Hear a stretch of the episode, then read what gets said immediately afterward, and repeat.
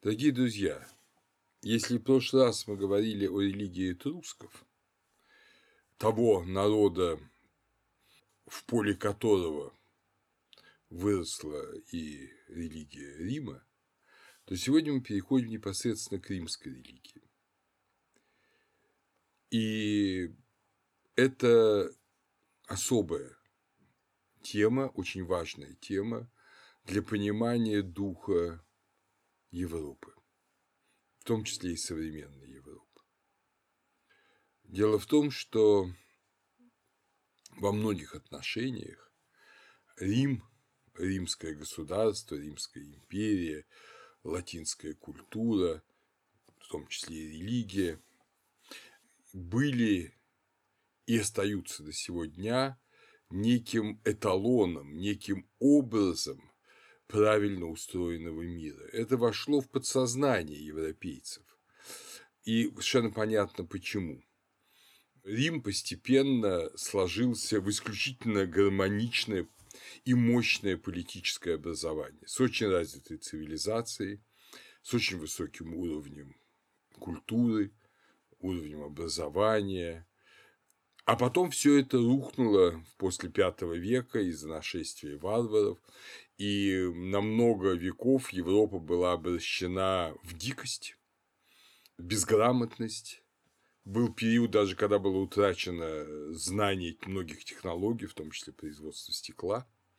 Естественно, уже не было никакой ни канализации, ни водопровода, люди жили самой примитивной жизнью. Это внуки и правнуки цивилизованных римлян и цивилизовавшихся народов, вошедших в Римскую империю, вот они все оказались э, совершенно отброшены на бесконечное число веков. Но память-то оставалась. Да, и были еще войны, постоянные войны. Рим – это мир. Да, бывали гражданские войны, но они редко затрагивали мирное население, и они были тоже не так часто. И в целом Рим установил порядок, мир, э, общение народов с третьего века все граждане империи получили римское гражданство.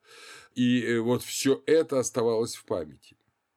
В средневековой Европе, где царил э, хаос, царили бесконечные войны, набеги диких там народов, степных народов, северных народов, воспоминания о Риме стране великой цивилизации, воспоминания не просто как сонная греза, потому что вокруг же высились памятники, римские постройки, которые находились от Англии и Рейна до Северной Африки. И всюду они показывали тот уровень технологии, который достичь было сейчас уже невозможно. Аристократы, царьки для себя в качестве резиденции часто осваивали какие-то римские виллы, э, римские дома, потому что они были намного порядков лучше построены, чем то, что могли сделать современные им каменщики. Эта греза о великом Риме, она сложилась и в грезу о общеевропейской империи. Этой грезой жил в том числе и Наполеон – и эта греза, в общем, осуществилась сначала в области образования и комфорта, ну, скажем, это XIX век, а потом и в образе единой Европы, это, конечно, послевоенная Европа XX века. Но как бы там ни было, всегда начало в Риме. Если вы даже посмотрите на современные купюры евро, то вы увидите, что первая купюра – это римская эпоха, римские мосты – римские э, архитектурные элементы, потом уже это будет э, романика, потом готика и так далее, и так далее. Так что Рим – это действительно основа. А какой же была эта основа? И не только, пожалуй, основа вот культуры неиспоминаемой, воспроизводимой, ведь масса структур современной Европы и средневековой Европы вы их встретите, вот сейчас мы будем говорить о каких-то понятиях Рима, и вы увидите, что они были там, ну, скажем, тот же Сенат, Совет старейшин римского государства с самого начала, вот, племя Триба, tribe, да, английское. Огромное количество слов, да, диктатор, консулат. Все это восходит к римским политическим понятиям. Законы восходят законам 12 таблиц. То есть э, римское право, римское политическое устроение, оно живо в Европе до сего дня в тех или иных формах, хотя бы в словах. Да и в области религии все основные слова, которые употребляют европейские народы, отчасти и мы русские, э, особенно народы романские, это же все слова латинского языка. Само слово религия, слово благочестие, пиетас, слово бог, деус, дье французское, да, sacrifice, обряд, это sacrificium, жертвоприношение, обряд как ритуал, ритус, английское right и наш ритуал, суеверие, суперституто, тоже на всех европейских языках, вера, фидес, фиде, да, французское, храм, английское темпл, латинское темплум, алтария, оутель, да, алтарь по-французски, и наш алтарь. То есть слова все оттуда, почти все оттуда. И нам очень хочется сказать, что ну, значит, тогда все такое же. Нет. Слова те же, а наполненные ими сущности во многом другие. Второй очень важный момент, о нем будем говорить специально, но сначала сразу же скажу всем нам, когда мы изучаем в детстве мифы и легенды Греции, Рима, нам кажется, что все это более-менее одно и то же, и греческая религия и римская религия отличаются только именами богов. Там Афродита, тут Венера, там Зевс, тут Юпитер, там э, Арей, тут Марс, там Афина, у римлян Минерва. Но это только кажется так. Э, римская жизнь, римское общество вообще позднее. Оно даже и возникло, даже и сложилось уже тогда, когда греческая культура, как мы теперь знаем, развивалась тысячелетия, причем как письменная культура. А уж тем более письменная римская традиция, римские писатели, дошедшие до нас, это не раньше конца третьего века до Рождества Христова. То есть то, что уже можно было бы назвать эпохой эллинизма для э, греческого мира. То есть после походов на Александра Македонского. То есть это молодая цивилизация. И понятно, она оказалась под влиянием намного более развитых цивилизаций Восточного Средиземноморья. Это в первую очередь греческая цивилизация – это финикийская цивилизация через Карфаген, и это, разумеется, этруски. Вот эти этруски сами, как мы помним предыдущую лекцию, это сложный культурный генезис, там и элементы восточные изначальные элементы какие-то от контакта с индоевропейскими народами. Но вот все эти три цивилизации, значит, это русская, эллинская и финикийская, они все наложили огромный отпечаток на римскую культуру и очень быстро ее эллинизировали, а еще раньше в значительной степени э, соединились с этрусским началом. Этуризировали, наверное, да? Так вот, нам сейчас с вами интересно посмотреть на римскую религию, которая сохранилась от до эллинских времен. Потому что тогда мы увидим более-менее чистый тип римской религии, хотя есть современные ученые, в частности, автор книги, которую можно всем рекомендовать, не как идеальную, но как, по крайней мере, весьма информативную, это Джон Шайт «Религия римлян». Вот он считает, что не вообще говорить о ранней религии римлян, почти невозможно. Это спекуляция. Ну, как бы он ни считал, а мы с вами попробуем поговорить. потому что для именно религии веда это важно. С другой стороны, в сравнении с греками, с их цветущей, такой богатой преданиями, обрядами живыми, народными, латинская религия воспринимается какая-то вещь очень формальная, очень сухая. Знаменитый историк Рима Теодор Момзен писал в середине XIX столетия это книга его, первый том римской истории, вышел в 1854 годах, ну и до сих пор он переиздается на русском языке в России. Так вот, он писал, это 150-я страница первого издания. Латинская религия впала в невероятную трезвость и сухость и рано превратилась в мелочное и бездушное исполнение религиозных обрядов. Вот будем очень аккуратны с этой позицией. Казалось бы, да, но вы увидите, что далеко не так. А вот, э, собственно говоря, более позднее начало XX века мнение Франца Кюмона восточной религии в римском язычестве, 1906 год. Вот он пишет. Возможно, никогда не существовало другой религии, столь же холодной, столь же прозаической, как римская. Подчиненная политике, она прежде всего стремится строгим исполнением соответствующих обрядов обеспечить государству защиту со стороны богов или отвести последствия их недоброжелательства. Она заключила с небесными силами взаимообязывающий контракт, из которого проистекают обоюдные обязательства – жертвоприношение с одной стороны, покровительство с другой.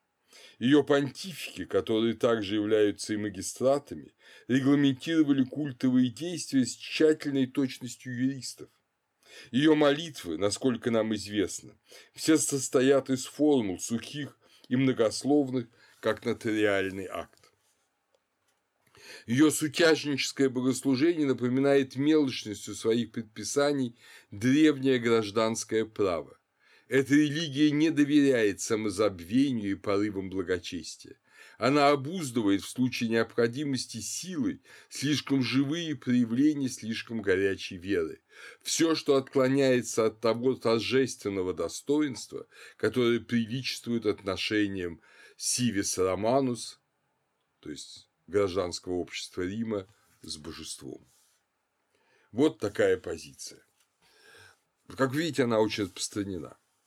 Я все же осмелюсь сказать, что это упрощение. Классический учебник по латинской религии принадлежит перу Георга Виссовы «Религия и культура римлян», изданный в Мюнхене в 1912 году. И он опять же говорит, что это холодная религия. Вот что с чем сравнивали? Кюмон сравнивал с еврейской религией, с ее пылкостью, с э, религией фарисеев. Момзен, критикуя религию Древнего Рима, на самом деле критиковал эм, современно ему католическую религию, противником которой он был. А Виссова уже чисто научное исследование, которое пыталось понять, где же автохтонная вера, где же автохтоны, потому что все в основном боги заимствованы. Этому он посвятил свой учебник.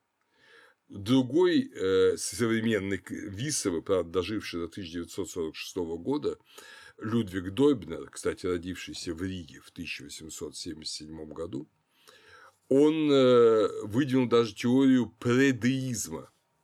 Это интересная точка зрения. Предеизма римской религии. То есть в римской религии было время, когда не было Бога. А что было? Были некие нуминозные силы, божественные силы, но Бога не было. Это голословное, сразу вам скажу, утверждение, но оно, тем не менее, не вовсе беспочвенно. Есть что-то, о чем мы будем говорить, э, что позволит нам понять, почему так сказал Дойбнер. Он же предложил вычленить, это мы будем заниматься не на этой лекции, наиболее архаичные ритуалы. Вот ритуалы, в которых еще нет Бога. Так что увидите сразу, что римская религия, с одной стороны, почти, казалось бы, греческая, с другой стороны, совсем не греческая. Никто не обвинял в холодности греческую религию, наоборот, все европейцы, начиная с Ренессанса и Гёте, ей восторгались. И потом вот эта религия без Бога у Дойбнера. То есть это что-то совсем иное.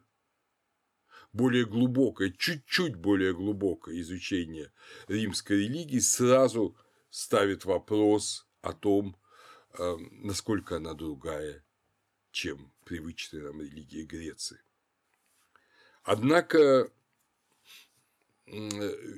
немножечко истории. Просто напомню вам, безусловно, вы все это сами знаете. Рим начинается с 754 года. Основание Рима – это апрель 754 года. Понятно, до Рождества Христова. Восьмой век. Время, когда уже написаны Илиада и Одиссея, время, когда, видимо, пишет Гесиод, вот это основание Рима, былинное основание Рима, как мы скоро увидим. Основание Рима, которое очень неопределенное и все сказочно так, как будто бы это не восьмой век до Рождества Христова, а какой-то 28 век до Рождества Христова. В Египте в это время уже завершалась великая цивилизация. В Месопотамии, собственно говоря, в это время тоже было последний подъем Ассирийского царства, потом Нововавилонское и конец. Уже до этого были тысячелетия истории, а здесь только основание города. И первые полтора века римской истории – это так называемая эпоха царей, эпоха семи царей. Ромул – основатель, Нума Помпилий, Тул Гастилий, Анкмарций – это цари э, латинские, а за ними этрусские – Луций Тарквиний Приск или Тарквиний Старший – который принял власть в 616 году, потом Сервий Тулий и Луций Тарквиний Гордый, э, который потерял власть, и Рим в 509 году до Рождества Христова становится республикой. В то же время, кстати говоря, и даже позже того времени, когда республиками становятся очень многие э, города, государства Греции. VI век – это время перехода от монархии через э, тирании к республике. Титулом царей Рима был «рекс», и это слово не предполагает того правителя, восточного правителя, наподобие фараона Египта э, или месопотамских царей. Это военный предводитель, который выбирался народным собранием по предложению Сената. То есть э, Сенат Рима, Совет старейшин, говорил, что надо избрать нового царя, ну, скажем, старый умирал или исчезал, или убегал, вот, или погибал, и Народное собрание выбирало нового царя. Это очень напоминает ситуацию, скажем, с князьями древнерусских княжеств, но это совсем не монархия восточного типа. Как мы видим с самого начала, категория собрания, категория контроля, категория того, что царь – исполнительная функция, а народ – законодательная функция, поставляющая, он был силен в Риме. Еще Э, в древнейшее время, как сформировался, собственно говоря, Рим. Он сформировался призывом разных людей на это пустое место. Ромул, я потом буду рассказывать о его происхождении, о предании о его происхождении, но важно то, что Ромул призывал всех, кто хочет прийти сюда. Это было пустое место на берегу Тибра, ну, то были, видимо, какие-то маленькие поселения. И фактически три народа – латины, сабины и этруски – сформировали три сообщества, которые и создали Рим. Эти сообщества именовались трибами от э, глагола трибуо – разделяю. Разделяю. И от этого слова произошло и слово племя tribe потом. То есть э, эти три этноса, говорившие на разных языках, они вместе объединились в Рим. Рим с самого начала не был городом народа. Народ Рима – это многонациональный народ Рима. Я улыбнулся, потому что это формула из современной российской конституции. Латины образовали трибу Рамны, Сабины – Тиции и Этруски – Луцеры. Но в категории трибы, конечно, намного более глубокое. Оно предполагает э, наличие единства в многообразии. Цифра 3, индоевропейская цифра 3, которая ясно читает в слове «триба», и, э, и каждое из трех сообществ именовалось само по себе трибой, говорит о том, что оно имело вот такую сложную трехуровневую форму, и эта триба была, если угодно, сама социальным организмом. Это не было просто сообщество случайных людей. Это была ранжированная социальная форма. Об этом мы будем тоже говорить чуть позже. Первоначально в каждую трибу входило 100, затем 300 родов. Эти три трибы и составили римский народ.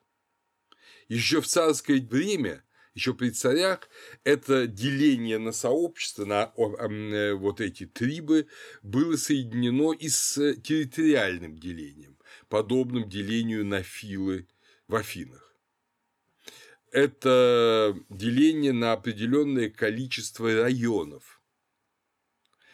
Социальные группы и районы не совпадали. Районы имели административное значение, и в них могли жить представители всех триб. Но районов в городе, внутри городских стен, было сначала 4 и 16 сельских, их называли трибус урбане, это городские, и трибус рустика, э, сельские трибы. Потом сельских триб было, три, была 31. Вот так был организован римский город, город Рим. Видите, это с самого начала странно. Это не издревле непонятно как, а это созданная система. Но созданная по определенным принципам и лекалам с самого начала, с самого Ромула, римское общество делилось социально на две группы – патрициев и плебеев. Слово «патриции» – это от патер – отец. То есть, это отцы города, это те люди и те семьи, те роды, которые создали город это почитаемая часть общества. Они, собственно, были первоначально полноценными гражданами.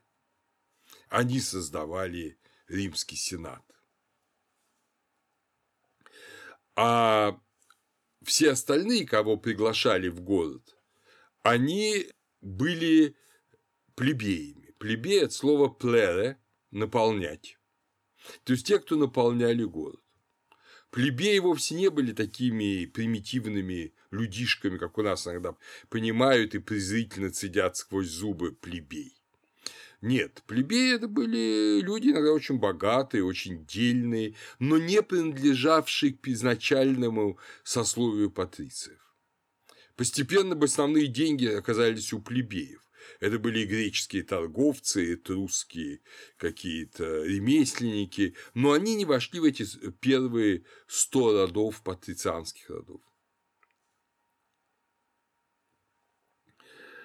С 509 года в Риме республика. И республика почти полтысячелетия, до 27 года, до Рождества Христова. Собственно говоря, в ближайшей лекции мы и будем говорить с вами в основном о времени республики. Ну вот именно как раз в 509 году завершается при консуле Марке Горации Пулвили, завершается 13 сентября 509 года, вскоре после падения царской власти и бегстве Тарквиния Гордова из Рима, завершается возведение капитолийских храмов, то есть Капитолия, религиозного центра римского города и государства, эм, начатого еще в царское время. В 451-450 году принимают законы 12 таблиц. История этих законов очень важна для нас, тоже мы ее должны понимать. Дело в том, что первоначально судили сенаторы. Суд был сенатский. Соответственно, это был суд патрициев. Плебеи были так же, как и патриции, под судом патрициев. Но, понятно, своих судили, как правило, более благоприятно, более выгодно, чем, ну, если не бесправных, то с малым количеством прав плебеев. И плебеи были возмущены этим. И это возмущение, эта особенность Рима, закончилось не подавлением плебеев. Потому что если подавили плебеев, Рим остался бы небольшим городком с полурабским, ну как в Афинах Метеки, да, населением. Но Рим, в чем его сила, он выбрал другой путь. Он выбрал путь соединения, соединения социальных групп. И для этого были приняты публичные законы, законы обязательные для всех. Это и есть закон 12 таблиц, 12 медных досок, которые были выставлены на Капитолии для публичного обозрения, чтобы всегда люди могли видеть, что они имеют право делать и как, главное, они имеют право это делать. Принципы суда, принципы владения имуществом, принципы брака, принципы наследования. Все это было в законах 12 таблиц, которые до нас дошли далеко не полностью. Они не сохранились целиком, но в какой-то степени реконструируются. Важно, что закон 12 таблиц попытались утвердить разделение. Да, сословия получили равные права, но они были разделены браки между плебеями и патрициями запрещались. Но буквально через 2-3 года после закона 12 таблиц в 445 году был принят закон, который разрешал браки между патрициями и плебеями. То есть э, практически были сняты все социальные ограничения. Последние, и это, эта тенденция к снятию всех социальных ограничений продолжалась. 390 год очень важный для Рима – это разграбление Рима галами, когда был спасен, как вы помните, только Капитолий, а весь остальной город был разграблен. Галлы – это кельты кельты. Кельты, причем кельты, жившие не где-то в нынешней Франции, Галлии, а жившие по долине реки По, в современной Италии, в Северной Италии, так называемая Цисальпийская, то есть по эту сторону Альп, Галлия. В 367 году был принят Лициниев закон, который допускал плебеев к высшей должности Рима консулату. Отказавшись от царской власти пожизненной, римляне ввели э, принцип консулов. Два консула управляли городом. А в случае крайней опасности вместо двух консулов выбирался диктатор, один человек, который командовал всем и управлял армией, и ему, как символ его абсолютной власти, ему полагалась стража из ликторов с двойными топорами. Опять же, большой религиозный символ, эти двойные топоры, они восходят, естественно, к микенской культуре и даже к культурам Малой Азии эпохи хеттов и лувийцев. Так вот, теперь консулату, то есть к высшему, высшей власти в Риме допущены плебеи. 1067 год. Плебеи могут становиться консулами наравне с патрициями. В 304 году плебеям было позволено войти в элиту войска, так называемое конное войско, войско всадников, и каждый год устраивался парад всадников на Марсовом поле. Это богатые юноши, ну, плебейского происхождения, э, верхом проходили как часть армии. Кстати говоря, основа э, римской армии, это принцип легиона, был установлен с самого начала Ромулом. Трехсотый год – это так называемый Агульниев закон.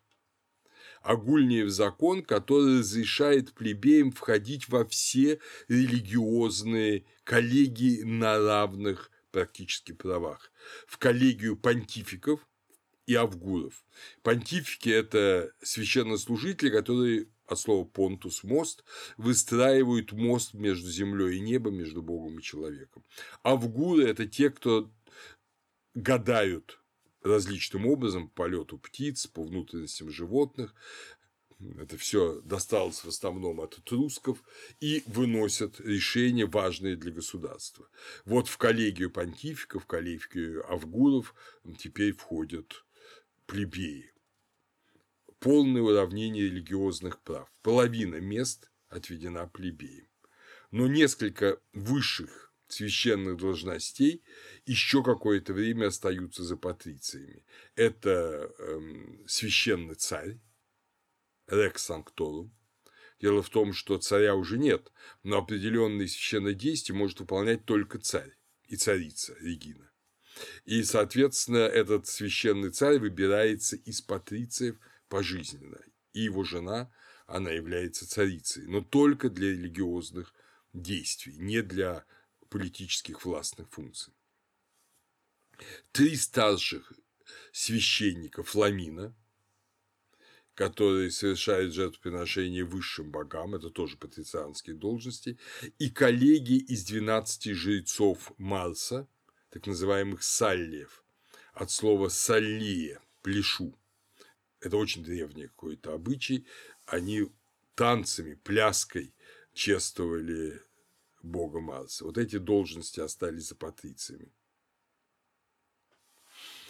В 287 году закон Квинта Гортензия уравнивает патрициев и плебеев в отношении закона. Законы теперь могут принимать не только сенаторы, но и плебейские трибы без одобрения сената. То есть плебеи могут принимать обязательные для всех законы на своих плебейских трибах. Политически, внешнеполитически, в 264 году Рим завершает завоевание континентальной Италии. После этого тут же начинается Первая Пуническая война с Карфагеном, завершается в 61 году. С 18 по 202 год Вторая Пуническая война. Вскоре после этого, в 197-181 годах, покорение Цезальпийской Галлии, той самой долины реки По, которая была до этого так опасна для римлян. В 149-146 году Третья Пуническая война. И понятно, что все три войны завершаются победой Рима, и Третья война завершается уничтожением Карфагена. Карфаген разрушен по требованию да, Катона, и на месте Карфагена возникает первая африканская провинция Рима, Африка, так она и называется Африка. В 97 году до Рождества Христова запрещаются Сенатом человеческие жертвоприношения. До этого, как мы еще не раз увидим, в изучении ритуалов римляне совершали человеческие жертвоприношения в государственных целях.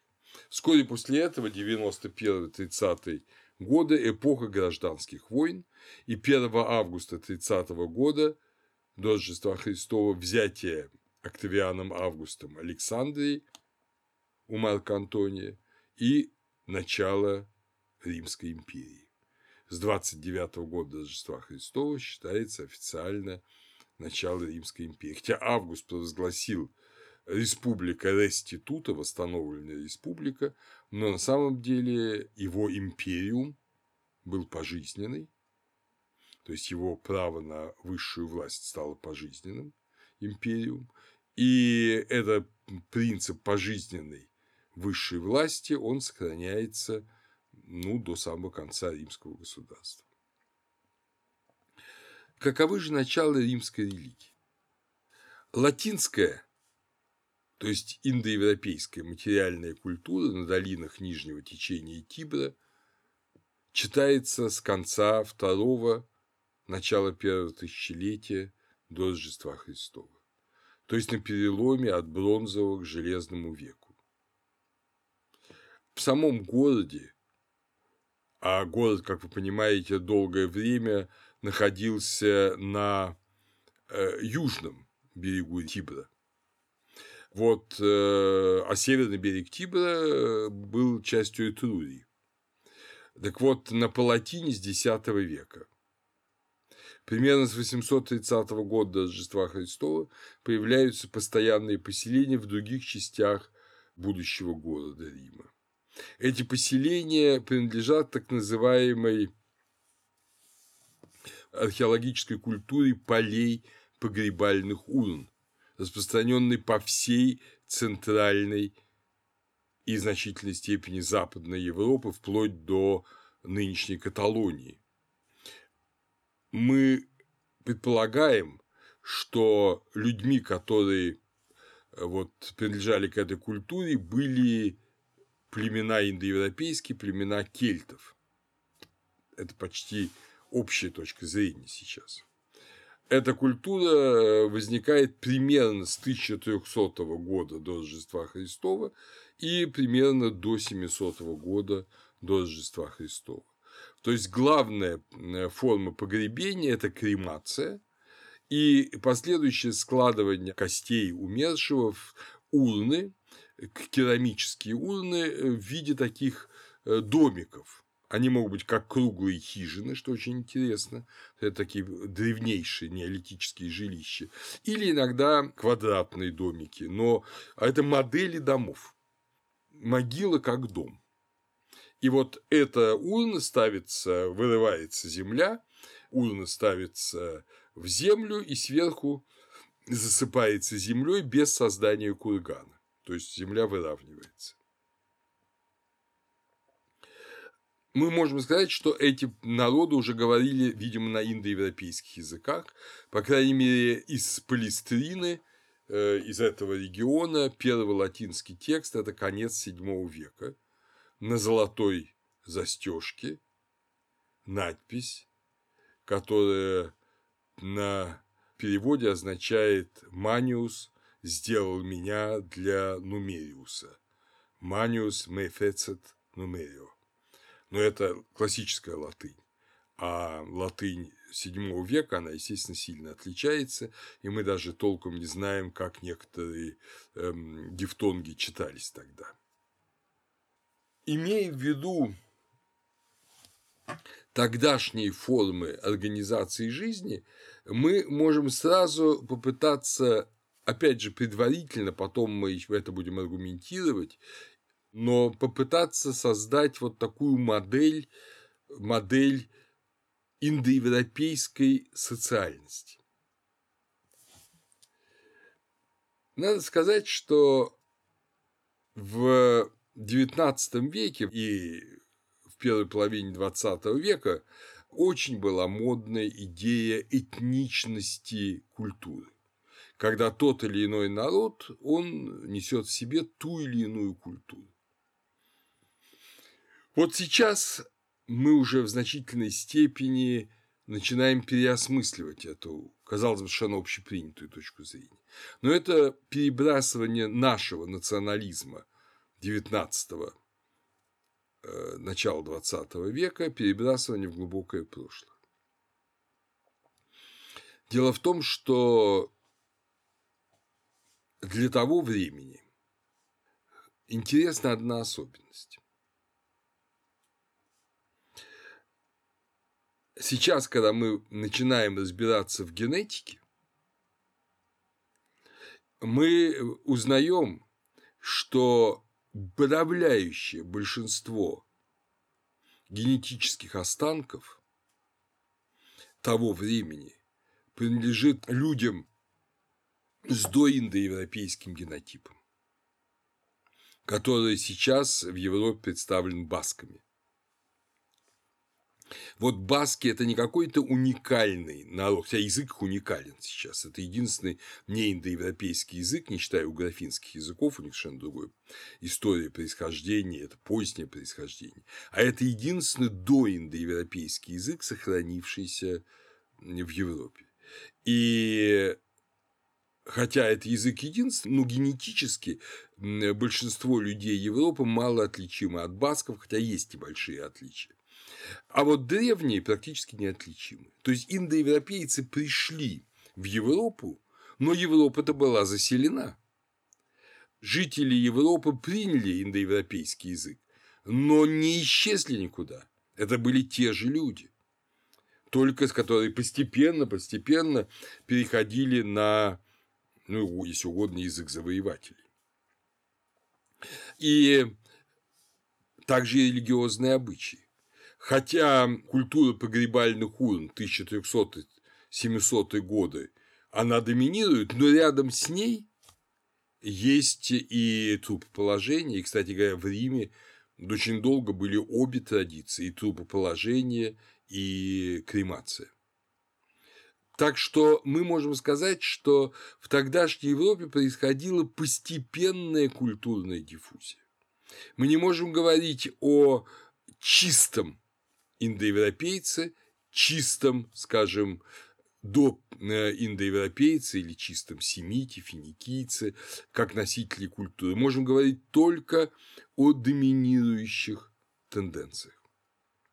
Тем более, что по нынешним данным первая индоевропейская волна в Европе была уже в конце третьего тысячелетия до Рождества Христова, тогда же, когда она пришла и в Малую Азию, эти протохетские, дохетские э, индоевропейцы.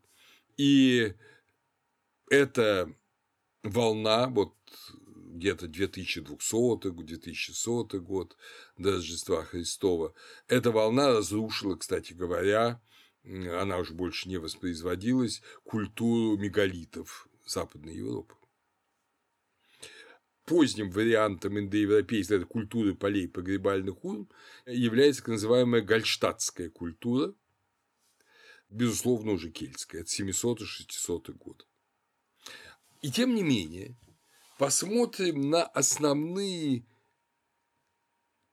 системные воззрения индоевропейцев, как мы их видим по Риму, это и, безусловно, индоевропейский культурный пласт – в первую очередь, и восточный культурный пласт, скажем так, назовем его семитским, хотя греки, индоевропейцы по языку, они во многом продолжали этот э, пласт, этот, э, скажем, передневосточный пласт, характерный для Египта, для Месопотамии, для Ханаана, да и в значительной степени с оговорками – для хетов, ну и с оговорками для греков. Вот уже давно выстроена такая схема, я позволю себе вас с ней познакомить. Значит, у индоевропейцев социальность.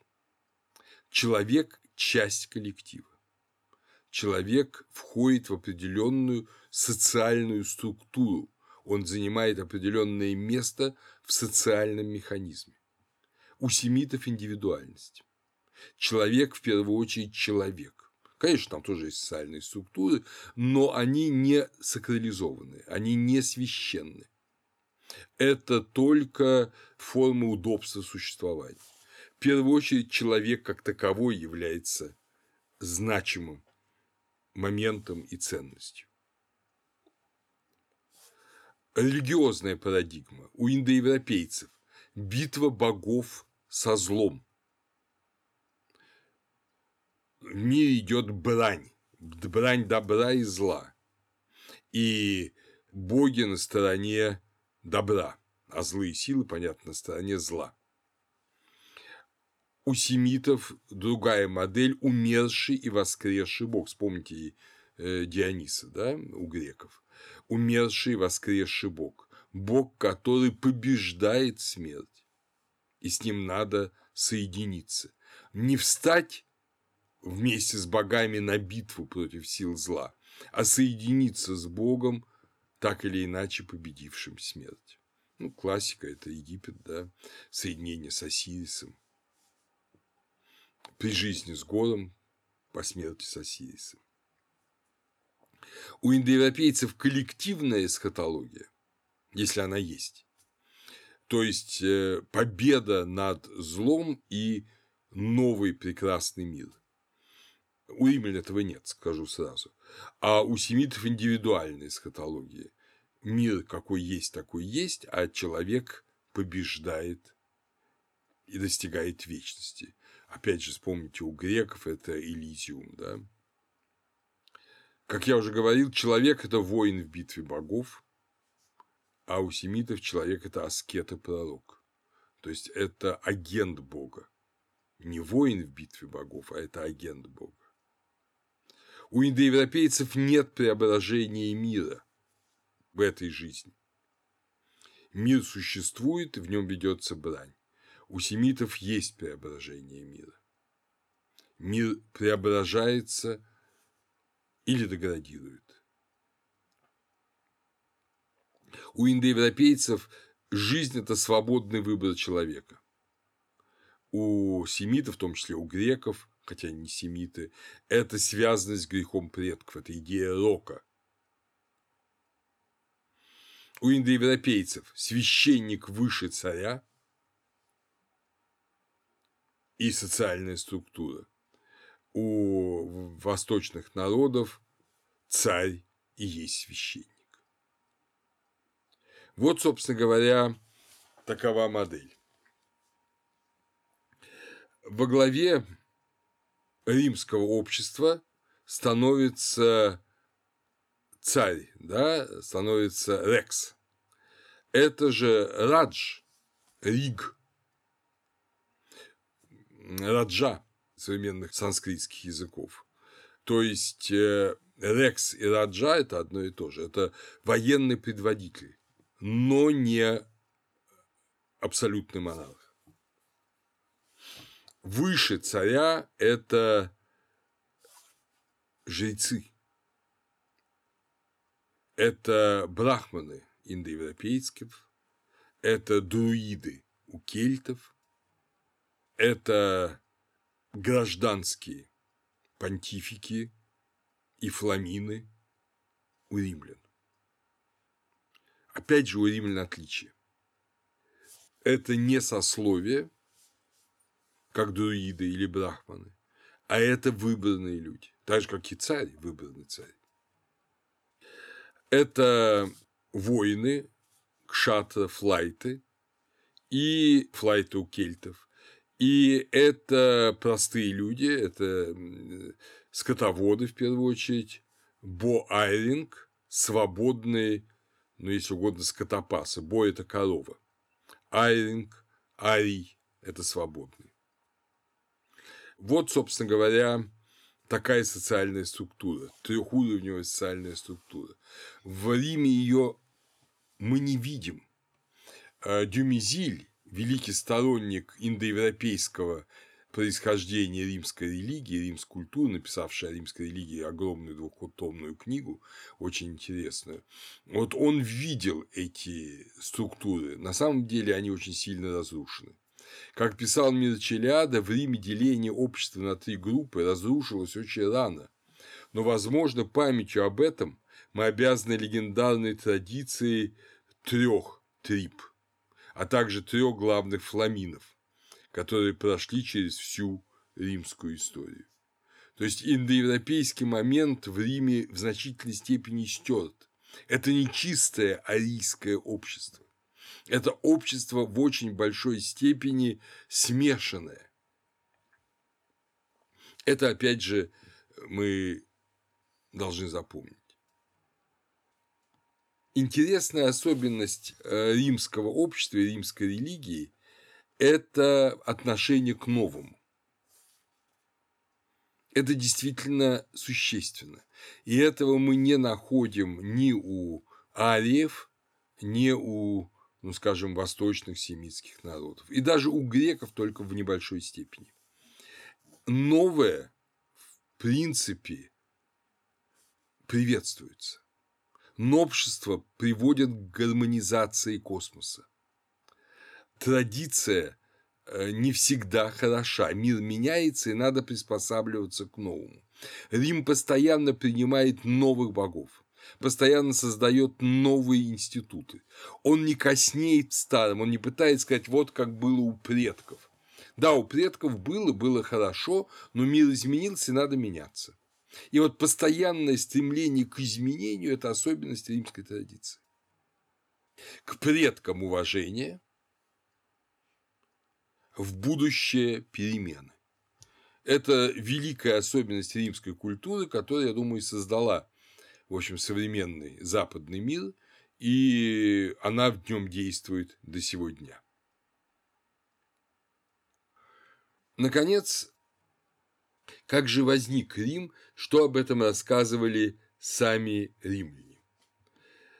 Цицерон в своем трактате о государстве 2.4 рассказывает о рождении близнецов Ромула и Рема, примерно относя их рождение к 771 году до Рождества Христова.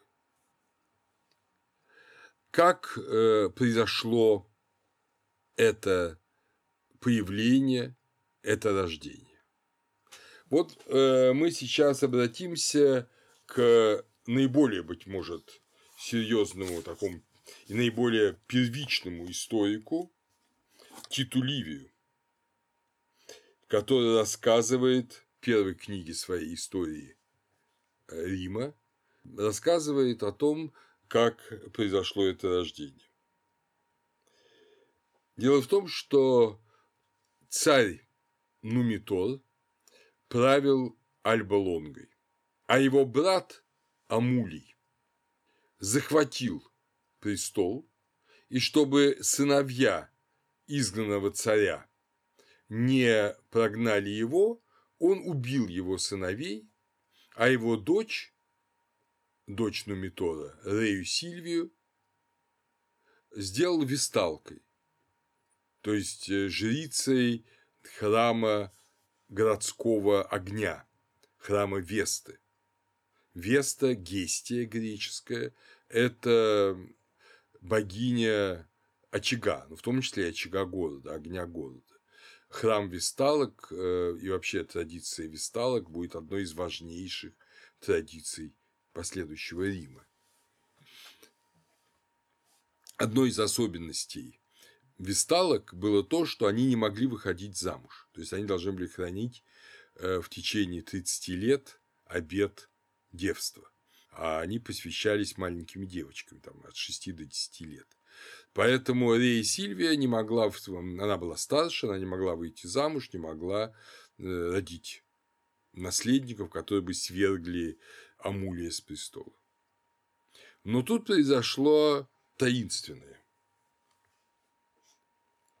Как э, пишет Тит Ливий с присущей римлянам сдержанностью, но, как мне кажется, судьба предопределила из рождения столь великого города и основания власти, уступающей лишь могуществу богов. Висталка сделалась жертвой насилия и родила двойню. Отцом же объявила Марса, то ли веря в это сама, то ли потому, что прегрешение, виновник которому Бог, меньшее бесчестие. Однако ни боги, ни люди не защитили ни ее саму, ни ее потомство от царской жестокости. Жрица в оковах была отдана под стражу, детей царь приказал бросить в реку. Только заступничество дочери царя позволило, собственно говоря, сохраниться самой матери Рей Сильвии, потому что он хотел ее казнить за это преступление, за беременность Висталки, но дочь э, Амулия упросила этого не делать. Плутарх еще более скептически относится к этой истории и рассказывает э, о том, что это тоже, конечно, миф, что Рея Сильвия родила от Марса. Вообще непонятно, как точно это возникло, как точно это произошло. Он э, сравнивает разные версии и приходит к выводу, что история сомнительна. Но все дальнейшее достаточно очевидно. Наконец она, то есть Рей Сильвия, произвела на свет двух мальчиков необыкновенной величины и красоты, это пишет Плутарх, это встревожило Амулия еще сильнее, и он приказал своему слуге взять их и бросить где-нибудь подальше. Слугу звали Фаустул, как говорят некоторые, но другие утверждают, что это имя не слуги, а того, кто нашел и подобрал младенцев. Итак, слуга положил новорожденных в лохань и спустился к реке, чтобы бросить их в воду. Но увидев, как стремительно и бурливо течение, не решился приблизиться и, оставив свою ношу у края обрыва, ушел. Между тем река разлилась, половодье подхватила лохань и бережно вынесла на тихое и ровное место, которое ныне зовут Кермал, а в старину называли Герман, видимо потому, что братья по латыни Германус. Поблизости росла дикая смоковница, именовавшаяся Руминальской, ибо в честь Ромула, таково мнение большинства, либо потому, что в ее тени прятались от полуденного зноя жвачные животные – Руминалис, либо всего вернее потому, что новорожденные сосали там молоко. Сосок древние называли рума. А некую богиню, назирающую, как они думали, за вскармливанием младенцев, руминой. И жертвоприношения совершали без вина, окропляя жертву молоком. Под этим деревом лежали дети, и волчица, как рассказывают, подносила к их губам свои сосы, а дятел помогал ей кормить и охранять близнецов. И волчица и дятел считаются священными животными Марса, а дятел пользуется у латинин особым почетом. Поэтому, когда дочь Нумитора утверждала, что родила от Марса, и охотно верили. Вообще, должен заметить, что Плутарх рассказывает более раннюю версию, чем, как ни странно, Титливи, потому что Плутарх пользовался записями и книгами 3-4 века до Рождества Христова, которые сохранились в Великой Греции. И в этом смысле его сообщение тоже весьма интересно.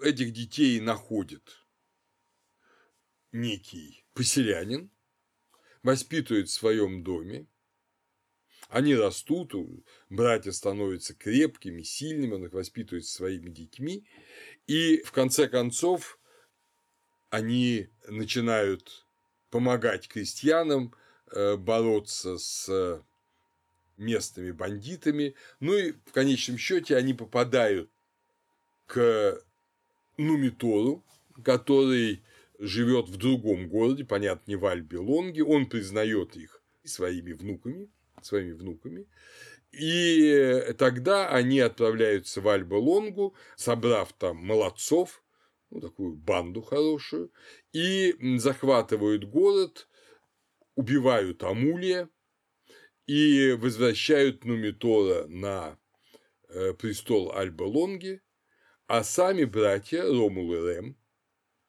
они отправляются строить новый город. Это следующий момент. Вот они создают на пустом месте на берегу реки Тибр, на левом берегу реки Тибра, они создают город. Это и стал Рим. Тут возникает между ними конфликт, это основополагающий конфликт. Как вы видите, он будет давлеть, о нем будут помнить века. Ромул предложил поставить город на Палантине, на Палатинском холме, а Рем на соседнем Авентинском холме. Плутарх так описывает убийство Рема Ромулом.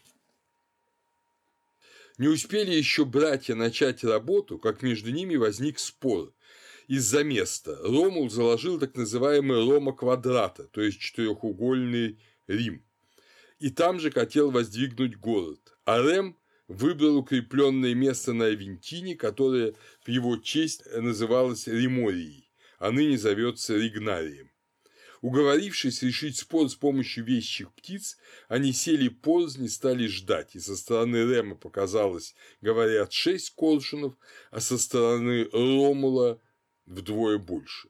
Некоторые сообщают, что Рем на самом деле увидел своих птиц, а Ромул где солгал, и что лишь когда Рэм подошел, тогда только перед глазами Ромула появились 12 коршунов. Раскрыв обман, Рэм был в негодовании, и когда Ромул стал копать ров, чтобы окружить стеной будущий город, Рэм то издевался над этой работой, а то и портил ее. Кончилось тем, что он перескочил через ров и тут же пал мертвым. Одни говорят, что удар ему нанес сам Ромул, другие, что Целлер, один из друзей Ромула. В стычке пали также Фаустул и его брат Плестин, вместе с Фаустулом, как гласит предание, воспитывавший Ромула. Целлер бежал в Этрурию, и с той поры римляне зовут Целлером каждого проворного и легкого на ногу человека. Похоронив Рема и двух своих воспитателей на Ремории, Ромул принялся строить город.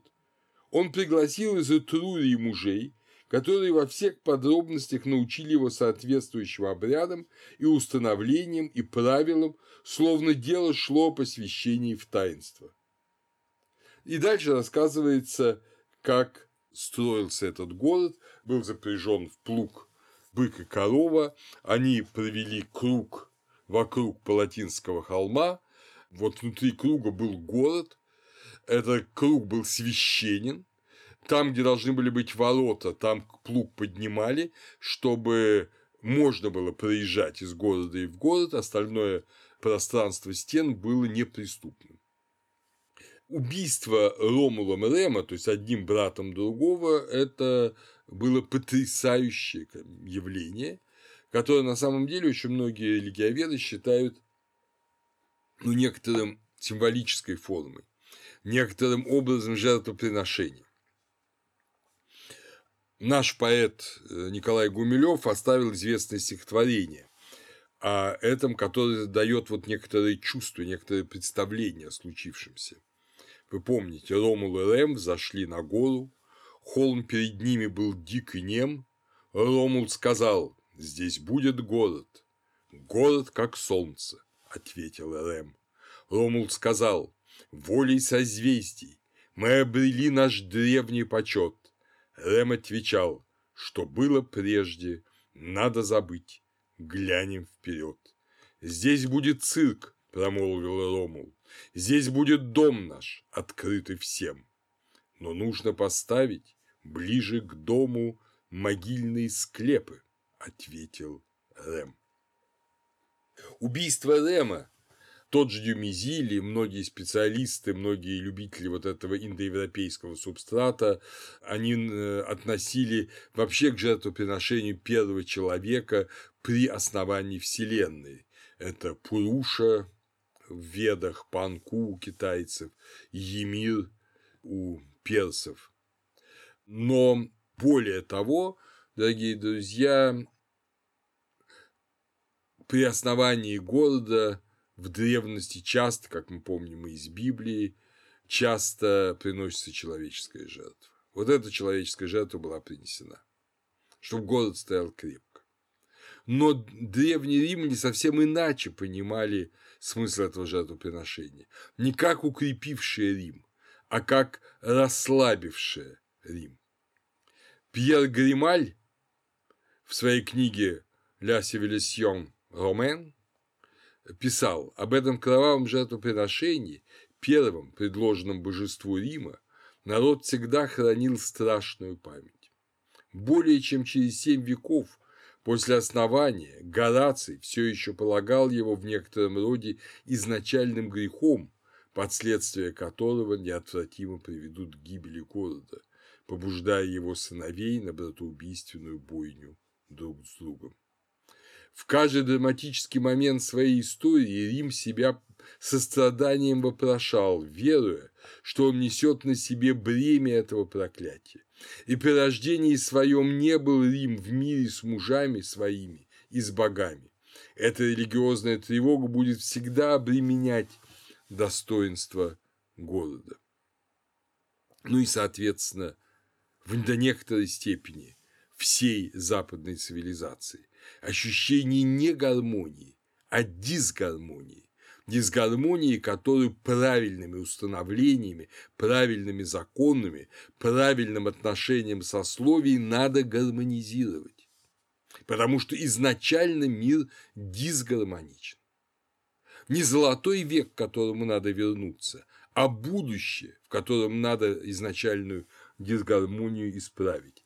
Горация, о котором вспоминает Грималь, в седьмом эподе к римскому народу около 38 года до Рождества Христова, а уже это война августа с Секстом Помпеем, он пишет «Влечет вас всех неистовство или чей-то грех, ответствуйте, молчат, и лица все бледнеют мертвенно, умы в оцепенении, да, римлян гонит лишь судьба жестокая, за тот братоубийство день, когда лилась кровь Рема неповинного, кровь правнуков заклявшая.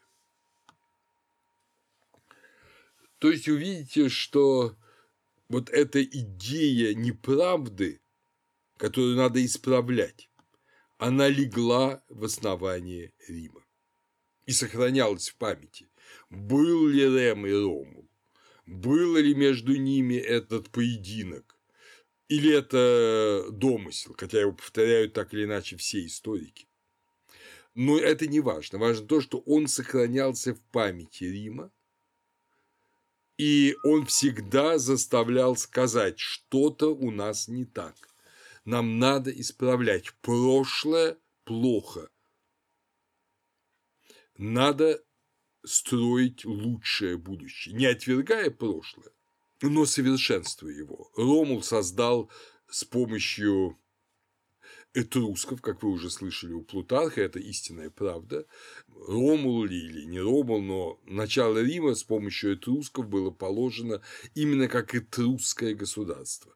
Но это начало, которое сохранялось потом очень долго, да, и трибы, и легионы, и основные жреческие функции, все это, тем не менее, из-за вот этой первоначального греха требовало исправления.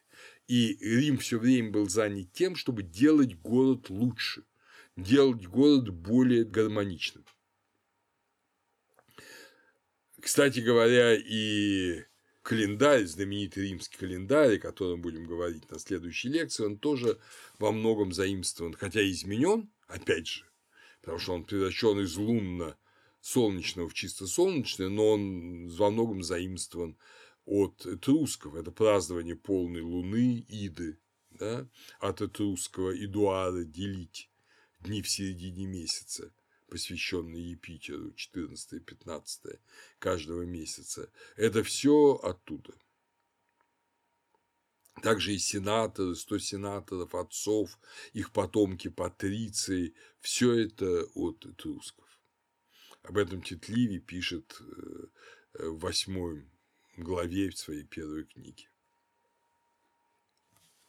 Рядом с Палатином дворец, так называемая регия, от слова рекс, царский дворец. Царь окружен жрецами, как Раджа имеет своего Пурахиту. Мы увидим, что даже когда царей сменят консулы, то опять же с ними будет обязательно жрец римского народа. Без священника не выступает ни царь, ни консул. Эта традиция сохранялась долго у кельтов под названием рид-друидз, то есть э, друиды, жрецы, которые при царе.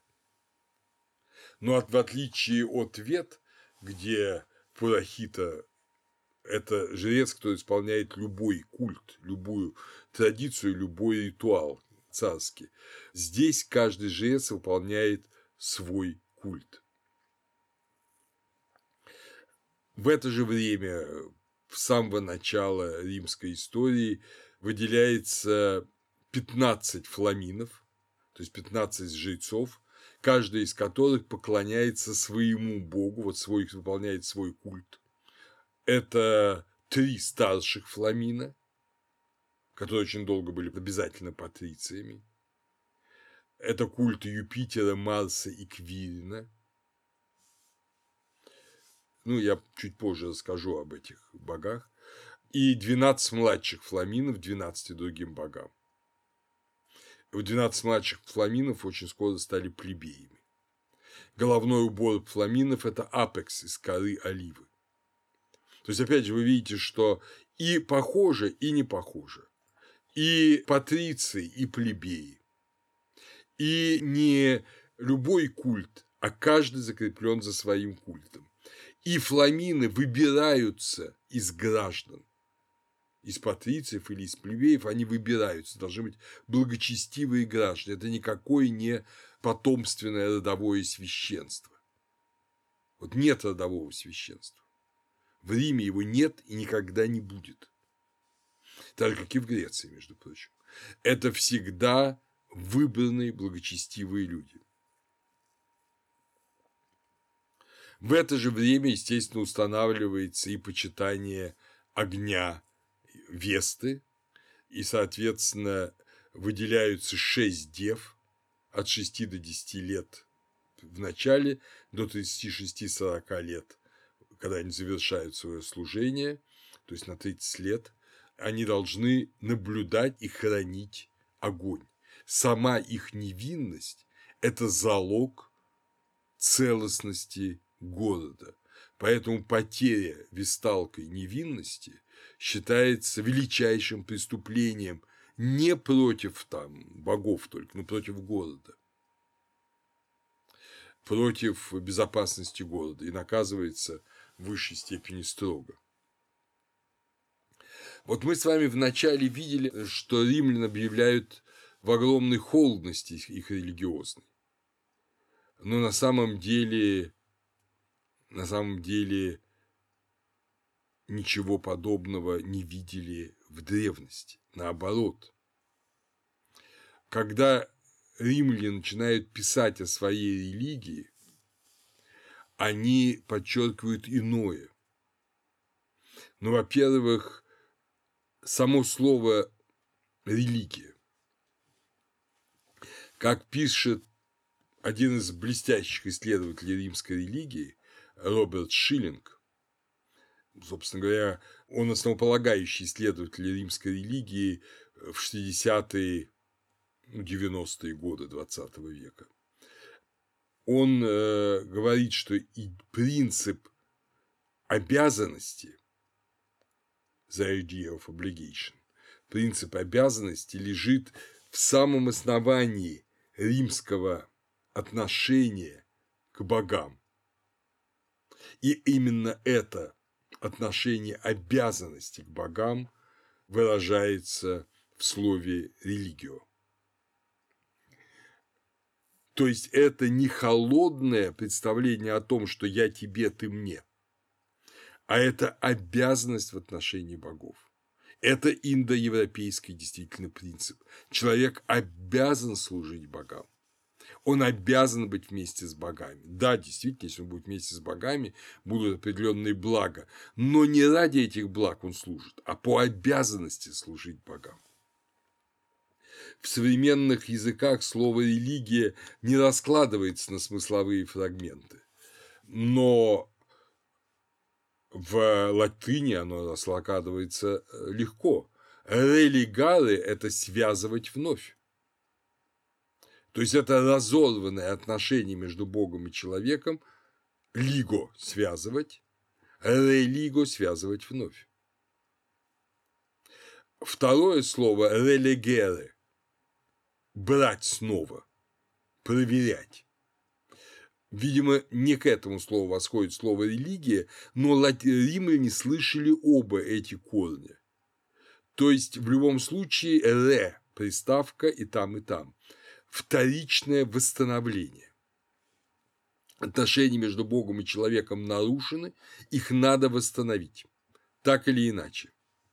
Надо действовать в отношении с богами со страхом, желая снискать их расположение и боясь вызвать их гнев. Аналогичного слова нету в греческом языке.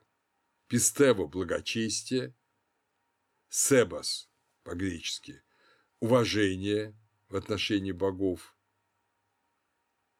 проскинисис – почитание, отсюда проскинеза, да, простертие, эвлабия – это божественный страх, но вот слово, аналогичного слову религия, надо со страхом и с желанием снискать расположение богов воссоединять себя с ними, восстанавливать разорванные отношения.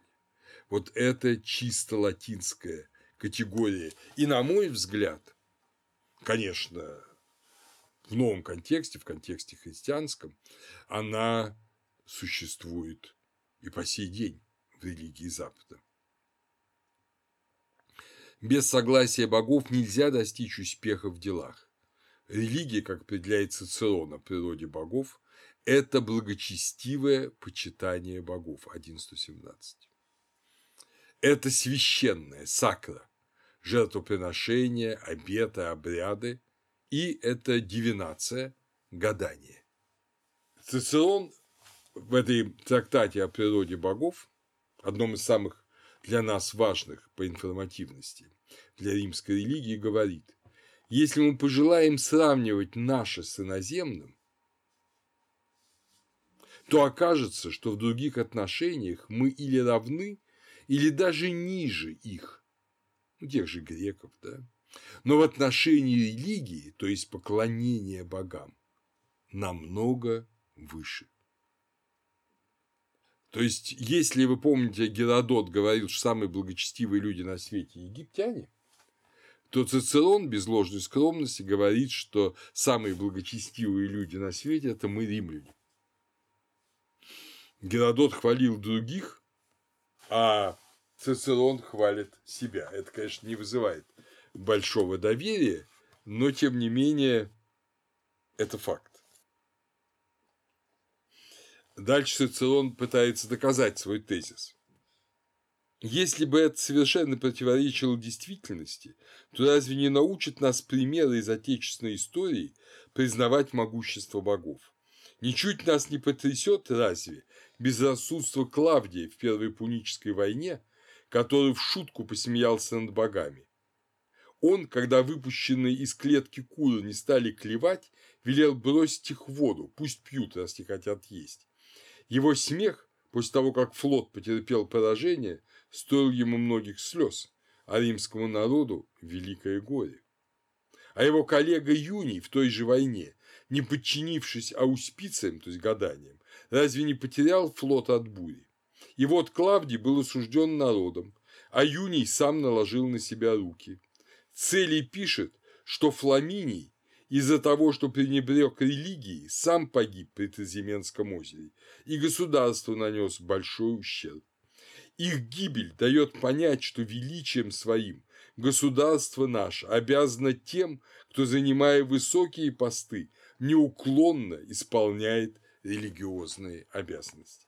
Здесь мы сразу, дорогие друзья, видим, что религия – это неуклонное исполнение религиозных обязанностей это не пренебрежение гаданиями, не пренебрежение знамениями, это следование определенным правилам. А те, кто им пренебрегают, они терпят поражение, и в итоге их казнит за это сам народ, или они сами накладывают на себя руки. Мы бы сказали, что это суеверие. Но для римлян суеверие другое. Суеверие – это ошибочное представление о богах, как о завистливых, злых и тираничных. Боги благожелательны к людям. То, что для грека было, можно сказать, аксиоматичной нормой, что боги завистливы, для римлян было совершенно неприемлемо. Это считалось суеверием. Боги благожелательны к людям, но только очень строго наказывают их, если люди не чтут богов, не слушают их, пренебрегают их знамениями и указаниями. Потому что боги благожелательно через знамения указывают, как надо поступать, Есть опытные люди, этому научились римляне у этрусков, которые умеют эти знамения читать, а если человек не желает, пренебрегает, вот бросает кур в воду, если они не клюют, то тогда происходят беды не только для этого человека, но и для всего римского народа. Может быть, им стоит вспомнить речь диктатора Марка Фурия Камилла в честь освобождения Рима от галлов, как раз в 390 году до Рождества Христова. Ее приводит Тит Ливий в своей пятой книге. Прежде всего, Камил, усерднейший чтитель святынь, доложил Сенату обо всем, что касалось бессмертных богов. Если бы даже не было у нас святынь, что появились одновременно с городом и передаются из поколения в поколение, все равно я считал бы происшедшее ныне с римским государством достаточно знаменательным, чтобы отучить людей от пренебрежения в почитании богов. И в самом деле взгляните на те удачи и неудачи, что приключились за многие годы. Вы обнаружите, что все хорошее проистекало от смирения перед богами, все плохое от неуважения к ним. Дальше он приводит примеры, я их тоже приведу в письменном тексте, сейчас просто нет для этого времени, но важно вот это отношение. Отношение к богам внимательное, смиренное следование их воли. Неуважение к богам – гибель. Основные принципы начальной религии Рима, чем мы, наверное, с вами и закончим эту лекцию. Эти принципы, которые особенно проистекают из трех трактатов Цицерона о природе богов, о предсказаниях и о судьбе, эти три трактата были переизданы издательством «Наука» в 1985 году в памятнике философской мысли. Какие же это принципы? Первое – это религия без откровения, без догматов и без ортодоксии, то есть без символа веры, без правильной веры. Это ортопраксис, правильное исполнение ритуалов в отличие от даже религии трусков, где, как вы помните, факт откровения все же был. Второе – это ритуалистическая религия, строго следующая традиции, но открытая новым богам и новым ритуалам, так же, как и новым гражданам. Вообще идея новых граждан и новых обычаев, они параллельны римляне не замыкаются от мира, а открыты миру. Поэтому, собственно говоря, и до сих пор западные государства с удовольствием принимают мигрантов. Меньшинство против, большинство не возражает. Потому что Европа открыта, Рим открыт. Не случайно при Каракале всем жителям Римской империи было дано гражданство. Невиданное для Афин, скажем, действие. Также точно и боги. Э, новые ритуалы, если они по какой-то причине кажутся правильными, они применяются. Новые боги, как вы увидите скоро, постоянно привлекаются. Потому что привлечь еще какие-то духовные силы – это хорошо. Чем больше, тем лучше. Только надо их правильно почитать. Помимо ритуальных обязанностей, которым нельзя было пренебрегать, можно было совершенно свободно думать о богах. Вера – это твое личное право, религиозная практика – это твой гражданский долг. Нет ни посвящения, как в мистерии, в римской религии нет мистерий. Римляне, которые жаждали чего-то большего, чем их гражданская религия, они обычно искали посвящение или в греческие мистерии, или в какие-то греко-египетские культы, типа культа Сараписа. Вот. Но в самой римской религии нету мистерий. В ней нет ни посвящения, ни обучения. Нет и обращения от неверия к вере, которое так драматически описал, кстати, римский гражданин Апулей, но в отношении грека и писал-то он по-гречески. Писал он по-гречески. Это уже было время, когда греческая культура совершенно заполонила Рим. Но тем не менее, римлянин становится исповедником римской религии, если он становится римским гражданином. Гражданство налагает религиозные обязанности.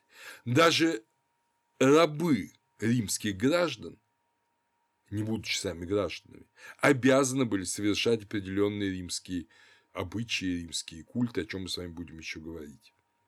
Религия связана с городом, с трибой, социальным слоем плебеи и патриции, а не с индивидом. Индивид только член сообщества. Религия заботится о человеке как члене сообщества. С одной стороны, это кажется нам странным.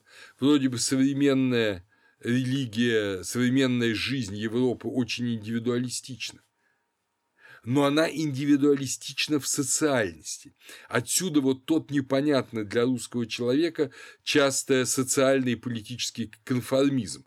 Ну, скажем, сейчас в отношении некоторых политкорректных и неполиткорректных суждений и оценок. Общество – цельность. Находясь в этом обществе, ты должен разделять его взгляды. Это и хорошо, когда это какие-то хорошие взгляды, и очень плохо, когда эти взгляды, ну, скажем, как в той же нацистской Германии были антисемитскими, расистскими и так далее. Но вот эта идея того, что ты включаешься в общество, она очень сильна. Очень сильно, как это ни странно. Это и есть социальный конформизм, который иногда раздражает наших восточных людей тем, что мы-то все привыкли быть индивидуальностями. Мы не хотим входить в этот социальный конформизм. Мы готовы противостоять ему хотя иногда с очень большой опаской. Но мы зато не имеем политической свободы. У нас, если угодно, простите за такое выражение, стадо свободных людей. А там свободное сообщество э, единого, если угодно, стадного коллектива. Вот, может быть, не очень четко, но я обрисовал это различие. Характерно, что боги являются членами той же общины, что и их почитатели. Религия основана на гарантиях свободы, которые город дает своим гражданам. Граждане граждански свободны, но в отношении богов они обязаны, они не могут игнорировать их почитание. Они должны быть почитателями богов. Если они не будут почитателями богов, в лучшем случае их лишат гражданства и выгонят из города, как это говорится в древних римских законах, лишат огня и воды, а в худшем казнят. Но эта свобода утверждается не на страхе, а на э, достоинстве. Граждански свободный, достойный человек достойно совершает священнодействие богам. Как пишет Джон Шайт, отношение богов и людей – это отношение патрона и клиента, но ни в коем случае не господина и раба. Отсюда не совсем понятное и не принятое на Западе в целом обращение раб Божий до сих пор. Только папа именует себя рабом рабов Божьих. А в общем, люди совершенно по-другому воспринимают свои отношения с Богом, как отношения действительно высшего и низшего, слабого и сильного, но в едином свободном сообществе. Это, по сути говоря, древний индоевропейский принцип содружества в битве. Вот таков мир римской культуры, римской религиозной культуры. А следующую нашу лекцию мы начнем с разговора уже о, непосредственно о богах. Какие же эти божественные сущности, что это такое? Об этом мы поговорим, дорогие друзья, в следующий раз.